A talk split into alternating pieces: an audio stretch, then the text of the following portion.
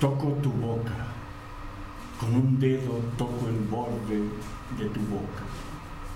Voy dibujándola como si saliera de mi mano, como si por primera vez tu boca se entreabriera. Y me basta cerrar los ojos para deshacerlo todo.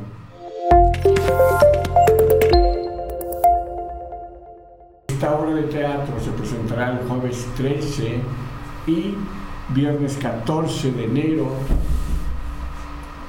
a las 8.45 inicia el viaje, 8.30 recepción en el Centro Cultural El Arco.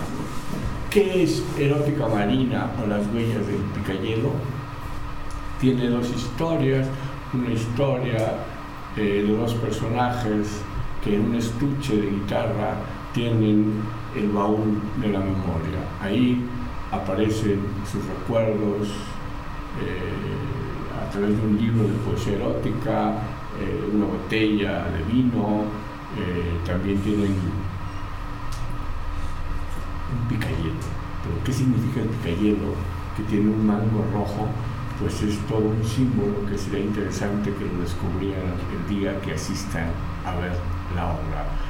Erótica Marina o Las Vegas del Picayelo empezó en 1990, ya lleva también cinco versiones, así como la obra de El silencio de Filipo en la tumba de Macario, inspirada en el cuento Macario, Juan Rulfo, y luego Erótica Marina el jueves 13 y el viernes 14. Y luego cerramos con Erótica Marina o Las Vegas del Picayelo el viernes 28 y sábado 29.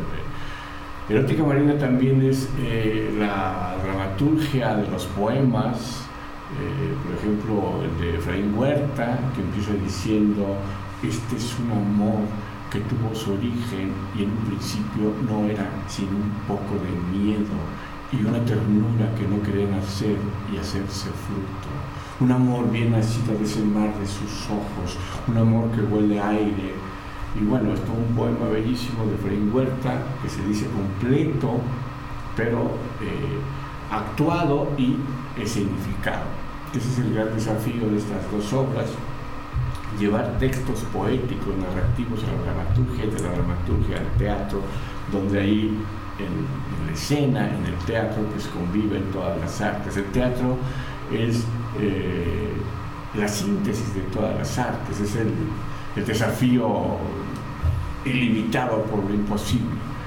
¿Y qué es lo imposible? Pues tocar el corazón humano, conmoverlo, conmocionarlo, asombrarlo, fascinarlo a través de la actuación, a través de la puesta en escena, donde hay, hay movimiento, hay silencio, los silencios son muy importantes porque uno le exige al espectador, invita al espectador que apague su celular y que viaje al mundo de la poesía de Fray Huerta, de Julio Cortázar, de Jaime Sabines, por supuesto al cuento surrealista Mi vida con la ola, que dice así, por ejemplo, un fragmento de El amor era un juego, una creación perpetua, todo era playa, arena, lecho de sábanas siempre frescas. Si la abrazaba ella seguía increíblemente esbelta como el tallo líquido de un chopo y de pronto esa delgadez florecía en un chorro de plumas blancas, en un penacho de risas que caían sobre mi cabeza y mi espalda y me cubrían de blancuras,